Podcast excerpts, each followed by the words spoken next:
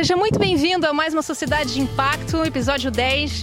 Retomando, depois de um tempo sem gravar, agora direto de Búzios. Ah, eu estou muito feliz é, de poder gravar hoje com dois convidados especiais da Circulou para falar sobre hospitalidade sem resíduos orgânicos aqui em Búzios. Vamos ver o que esse pessoal está fazendo. Seja muito bem-vindo, Mari Obrigada. e Léo. Bom, eu me chamo Leonardo. Léo, muito, pesado, né? muito carregado. Eu sou engenheiro químico de formação e apaixonado pelo meio ambiente. E acho que foi essa, essa sementinha de paixão pelo meio ambiente, junto com o convite da Mari, que me trouxe aqui até o Circulou. Mari, a fundadora da ideia, é isso? Sou, sou. Começou como uma sementinha, onde eu estava buscando assim mais propósito. Eu sou fisioterapeuta também, né? Então e eu já trabalho muito com essa coisa de regeneração de pessoas, de saúde. E aí comecei a ampliar o meu olhar, cara. Mas para regenerar a gente precisa regenerar o nosso meio ambiente, o que está em torno e toda a nossa relação com ele. Fui me perguntando assim o que que me movia e fui me vendo muito incomodada com a história da gerência dos, dos resíduos, né? E sou cliente do ciclo orgânico no, no Rio, o Lucas, que ele é uma grande referência em todos os composteiros. E fui me inspirando, me inspirando, me inspirando, até que um dia muito doida peguei, Lucas, quero montar um ciclo orgânico em Búzios, você me ajuda? Ele, sim. Aí eu, ah, então tá. E aí eu parti para isso. E foi uma sementinha. Comecei é, ele, pela dica dele, observando o lugar. Porque ele falou, Mariana, como você vai fazer? Depende muito do lugar onde você está. Então faz uma pesquisa, quem são seus clientes, como é que vai ser a locomoção dentro desse ambiente. Então, no primeiro momento, eu tive uma ideia de ir na casa das pessoas compostar, construir várias composteiras de pallet, porque eu pensei, todo mundo tem espaço, aqui a gente tem jardins. Não vou ficar eu transportando resíduo de um lado para o outro se eu posso finalizar esse ciclo na casa, nas pousadas dos meus clientes. Então a gente começou dessa maneira, foi um projeto mas a gente foi vendo que foi ficando complicado, a gente foi esbarrando em várias coisas que são tabus, que são preconceitos, do cheiro, do medo de bicho, de não querer ficar com aquele resíduo perto. E aí a gente foi vendo que esse esquema não estava criando De logística de lo- é. Porque uma coisa é você ter ali três, quatro pousadas e em cada uma ali fazer o processo. Agora, quando você trabalha com um número maior, você tem já passa de 15, 20 pousadas, aí você fica difícil você ir em cada pousada e fazer toda essa operação que a gente fez aqui hoje, um a um. Então acaba facilitando você fazer uma coleta e compostar tudo num único local. E aí foi, né? Duas cabeças pensou muito melhor. o Léo, meu super professor de surf, e a gente conversando, pois é, né? Ele é engenheiro químico e muito ligado no meio ambiente, a gente sempre trocando, e aí eu também, da mesma maneira que eu liguei pro Lucas e fiz a pro... Léo, você não quer ser meu sócio, não? Vamos junto. E assim foi, aí a gente foi aos poucos realmente mudando o nosso sistema, a logística. Então hoje em dia a gente já mudou, a gente eliminou essa parte do projeto piloto. Lógico que se a pessoa solicita, isso está no nosso portfólio de serviço, porque tem gente que quer ter a experiência com a compostagem, que quer ela mesma botar a mão na massa. A gente vai lá, a gente dá consultoria, a gente ensina, a gente dá assistência, mas a gente não presta mais esse serviço assim semanal na casa a gente só faz. E começamos a coletar, né? Em, em que chama Revolução dos Baldinhos. É essa inspiração desse, do projeto que se espalha pelo Brasil inteiro. Sim. Né? E assim, quando vocês tomaram essa, quando vocês tomaram essa decisão de, ok, vamos montar a Circulou, a gente está falando em que ano? Em que ano? Quando vocês começaram? Não tá tão longe, né? Foi 2000 e... Foi no meio da pandemia. Foi a primeira pandemia, foi em 2020. 2020. 2020. É. E aí, os principais desafios, quais foram? De sair é, desse moldo é, é, protótipo, né, digamos assim, para vir para cá. Antes de estar aqui, vocês estavam no outro local, enfim, como que foi essa, esse passo? É de interessante. desafios, é, é interessante você me perguntar quais foram os desafios. Eu estava tão imbuída dentro do processo que tudo foi acontecendo, foi fluindo. Eu estou aqui tentando lembrar, talvez o Léo se lembre mais do meu desespero do que eu lembre. Essa captação de cliente, essa conversa, esse convencimento, é, talvez seja o maior desafio, engraçado. É a quebra dos tabus, né? É. Todo tabu que envolve a compostagem, né? A ideia de que, que, é, é um processo assim que não é muito limpo, que atrai bicho, que dá mau cheiro, que não é uma, um processo legal. Mas é, é, também é, ao mesmo tempo que a gente tem esse tabu, esse, é, esse grande preconceito no entorno da compostagem, a gente também vê umas pessoas que, que notam uma diferença. Caramba, depois que eu comecei a fazer compostagem, eu notei que toda a quantidade de lixo que eu coloco para fora pro, pro, pro para coleta né, que acontece da, de rejeito da, da prefeitura diminuiu muito. Então, tipo, você, sem contar que você separa um pouco também, né? O seu, claro. o seu resíduo sólido, ele deixa de estar contaminado com os orgânicos também, né? Sim. Quando você bota tudo junto, misturado. Então, também facilita para uma, uma possível coleta seletiva. Então, a eu acho que, que, o grande desafio que a gente foi enfrentando foi realmente quebrar essa, essas barreiras, esses tabus uhum. que existem na compostagem. E mas você presente aqui no, no nosso parte de compostagem hoje está vendo que se o processo acontecendo de forma, né, Sim. tudo dentro dos parâmetros, tudo correto, não tem nada de mau cheiro, não tem bicho, não Esse tem nada. gargalo, a gente tem um gargalo também ainda na, na questão dos clientes, é, mas por que, que eu vou pagar para isso? Muita gente fala assim, ah, eu posso doar para você o meu rejeito orgânico. Por quê? Porque tem o sistema de coleta de óleo que a pessoa doa, né? Existe já esses sistemas. E também essa, essa relação com o resíduo sólido. E qual é a diferença do resíduo orgânico? Ele seja o mais simples da gente por, dar um fim, né? Fechar o ciclo dele, fazer ele voltar para a terra. Mas ele é trabalhoso. Então, assim, do tempo do, que eu pego o baldinho na casa do cliente e do trabalho que eu tenho aqui, né? Estão acompanhando, tem gente aqui ajudando, e é trabalho braçal. E, e além do trabalho braçal, tem o tempo que esse adubo vai ficar. Aqui é um, é um pátio de compostagem, né? Nós recebemos resíduos orgânicos de, de restaurantes, de pousadas, hotéis, condomínios e pessoas particulares também que das suas casas elas reúnem resíduos e elas, por meio desse programa do Circulou, é, as pessoas destinam esses resíduos que uma parte da nossa equipe vai buscar e eles chegam aqui pra gente, pra gente poder fazer a, a compostagem. E, e, a gente carinhosamente chama o, o processo de, de, lasanha, né? Por causa da, da interposição de, de camadas que é feita camada molhada com camada seca. E isso ao longo do tempo a gente consegue produzir um composto orgânico, que é uma terra de ótima qualidade, que é uma terra fértil, que pode ser utilizada na agricultura, na jardinagem, ela, ela pode ser destinada para produção alimentar. Então a, a gente prepara que a, que, a gente chama um berço, né, que para acolher o material a construção dele, assim, a gente faz um redor de, de barreira de proteção, de grama, a maioria das vezes, entendeu? E no meio a gente coloca galho para ele não compactar no, embaixo, para dar uma oxigenada, uma arejada. E por cima uma camada generosa de folha, que é o primeiro colchão. E, e ali o início do, do, do berço, né, da nossa lasanha. Essa tá linda.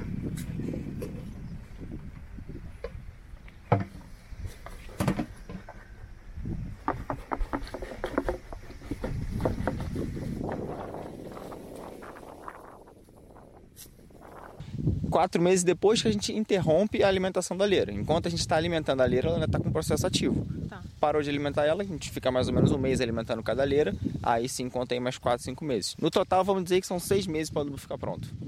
As pessoas falam isso pra gente, ah, mas você vai vender o adubo, ganha dinheiro com o seu adubo. Só que assim, é isso, né? Se eu for pegar, for parar eu não posso daqui a seis meses só. Quem é que, né? Como é que a gente sustenta essa estrutura que é aqui, né? No nosso caso ainda é semanal, mas a gente quer crescer. Isso aqui vai virar diário. Então, assim, ainda tem esse tabu. Para que, que eu vou pagar para isso? E você educar para responder o porquê que a pessoa paga para isso. Por que, que a pessoa paga para isso? Assim, como que você quebra a objeção de 90%, acredito eu, dos seus potenciais clientes acreditam? Como que você contorna isso? Eu contorno tentando explicar para eles que do, do, trabalho mesmo, né? Que na verdade existe um processo para isso virar adubo e que na verdade quando eles estão pagando, eles estão colaborando, eles estão sendo sócios de, de um processo, né? De sustentar uma estrutura para que esse processo possa acontecer. E infelizmente isso com certeza vai chegar no serviço público. Eu não tenho a menor dúvida, porque não tem outro jeito, senão a gente vai se atolar em lixo. Essa é a grande verdade.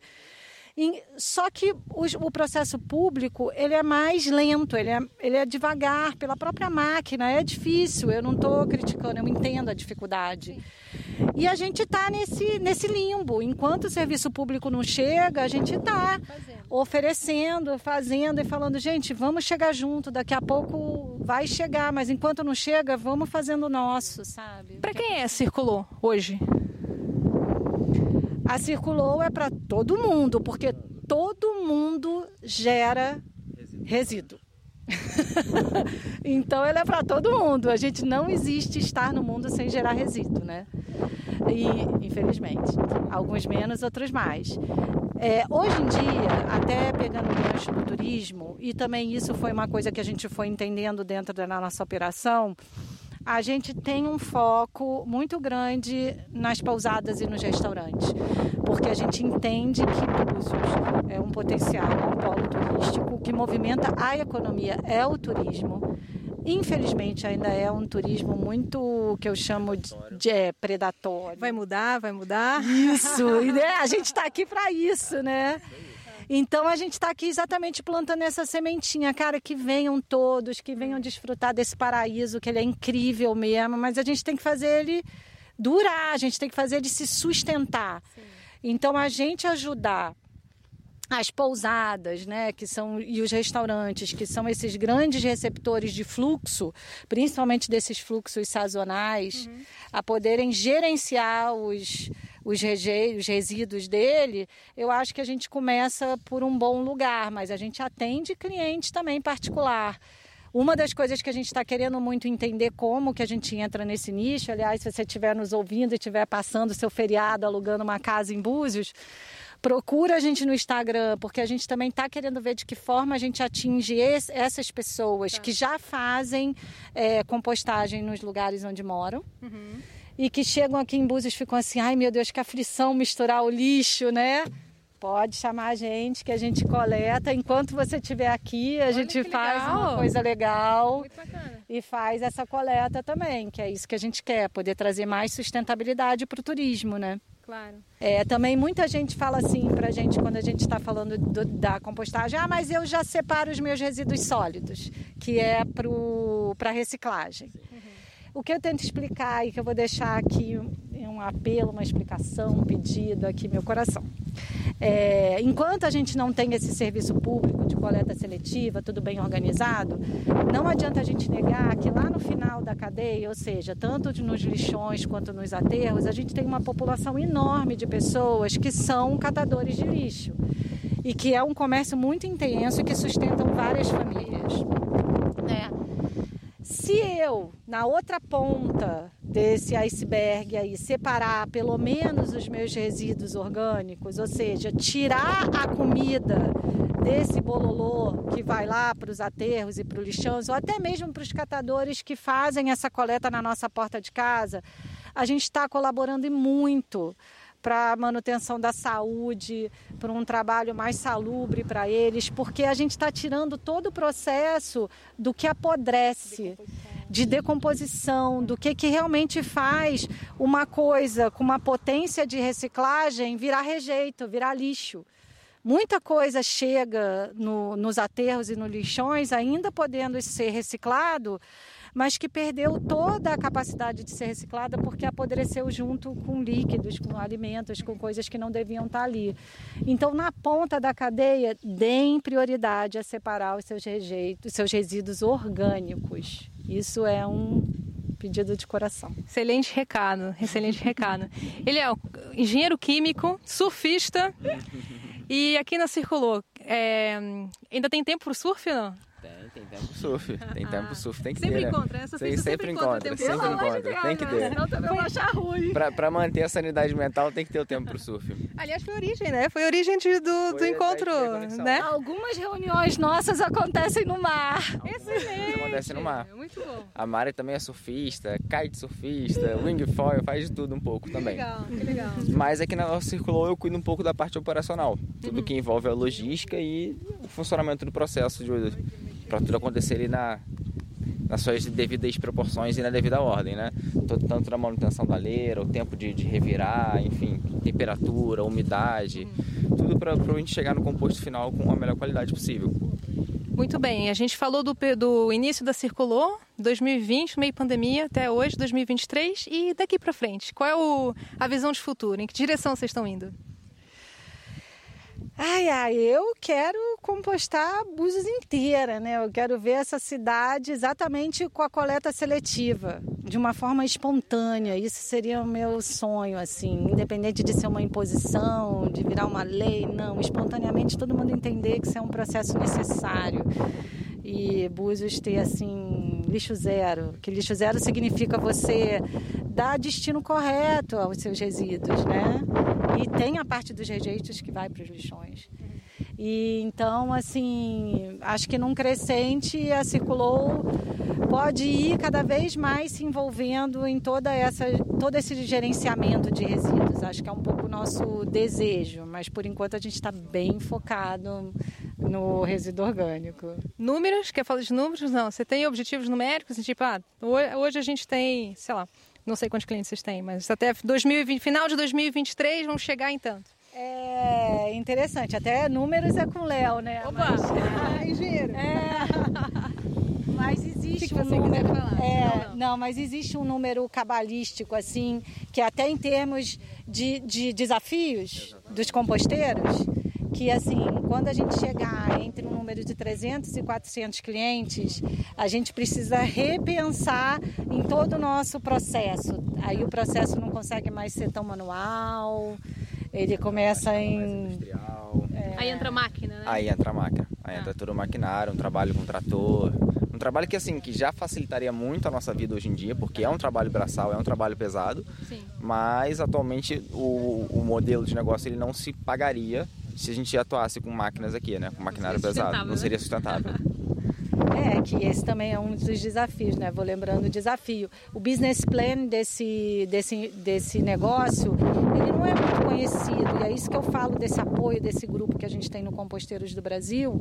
Vai desde o Lucas, que já está nessa escala industrial, que é assim uma grande referência. Tem outras referências lá, o Felipe, tem vários nomes que eu não quero deixar de citar ninguém que eu vou esquecer. Então, mas que essa discussão do business plan ainda é também meio nebulosa entre a gente. É uma troca realmente de informação para construir esse, esse conceito. Não- Modelo, né, um do modelo não tem muito ainda, é uma coisa muito nova, muito desafiadora. Então a gente está aprendendo aqui, né, Léo? No dia a dia. Então, é, o nosso podcast é ouvido essencialmente por é, curiosos sobre como turistar de uma forma mais interessante, criando menos impacto, e também empreendedores, né? Para possíveis empreendedores que estejam ouvindo, assistindo, agora assistindo com vídeo. É, quais seriam, assim, o, o recado para alguém que esteja buscando criar um negócio ou aperfeiçoar um negócio que já tem, é, gerando impacto positivo? Que, que, quais foram os seus maiores aprendizados ou o maior aprendizado que você queria dividir é, com a nossa audiência? Meu olhar fica muito para essa coisa do- dos resíduos, porque qualquer coisa que você produza, qualquer coisa que você ofereça, você está sempre produzindo algum resíduo. E aí, é, quando você olha para essa gerência do, do resíduo, você começa a olhar, você começa a fazer escolhas diferentes do que você compra, do que você consome. Porque tem determinadas coisas que você compra, ficou toda arrepiada de novo, que você compra ali e que você fala, caramba, não tem como eu dar fim nisso. E isso vai ser um rejeito que vai ficar aqui nesse planeta Terra mais do que eu. Claro. E aí você começa a poder fazer outras escolhas do que você vai comprar, Claro. do material que você vai usar, da quantidade. Isso é uma coisa muito legal. A gente tem um diálogo com os nossos clientes de falar, olha, Você já olhou? Você tem noção? Já olhou o seu lixo, né? Você tem noção de quanto de comida está sobrando aqui? É isso mesmo, sabe? Com uma delicadeza, porque também né, a opção é dele. Então eu acho que você olhar para isso, você tem que olhar né, para tudo aquilo que você compra, para aquilo tudo que você oferta oferecer da melhor maneira possível e olhar o que, que sobra, cara, o que, que sobra, está agredindo o meio ambiente? Eu acho que tem, tem muito também, às vezes as pessoas elas acham, ah, é muito difícil compostar, é muito difícil separar os resíduos, muito difícil, muito difícil, tudo muito difícil. É muito difícil você sair do zero para o 100. Claro. Só que cada passo que você dá ali devagarinho já faz muita diferença. Sim. Se todo mundo fizer assim só um pouquinho, a diferença é enorme. É enorme. Então você não precisa preocupar, nossa, é muito difícil fazer aquilo, muito difícil aquilo. Vai devagar, uhum. passo a passo. Circulou está aqui para ajudar vocês. Então, o importante é sempre começar, dar o passo para o modelo de né? negócio mais sustentável. Legal. E eu acho que, que como restaurantes e, e, pousadas e hotéis, né? Eu acho super interessante porque é uma forma de educar, porque tem pessoas que chegam que já procuram isso, mas tem pessoas que nunca viram. E na hora que elas veem que elas estão num lugar oferecendo um serviço incrível, com maior conforto, é, com luxo, com coisas legais e ao mesmo tempo sustentável. Então a pessoa acaba levando aquilo também, né, para casa como um hábito, como uma como uma nova sementinha, pelo menos uma coisa é. a ser feita, né? É, nesse turismo eu acredito. Agora, para fechar com as chaves de ouro, a gente sempre pergunta aqui para os nossos convidados, Mari e Léo, isso é para cada um de vocês, o que te faz ser é, de uma sociedade de impacto? Nossa. é, é, é, esse ganho de consciência de que eu não existo sem o meu entorno. Se eu não cuidar de onde eu habito, eu não estou cuidando de mim. É uma extensão de autocuidado. Cuidar de mim, cuidar do outro, cuidar do meu entorno, do meu meio ambiente. Eu não sei mais viver de outra forma. Que lindo, adorei. Perfeito, acho que, que é muito por aí. É, a gente não está aqui sozinho, né? A gente vive numa comunidade, numa sociedade.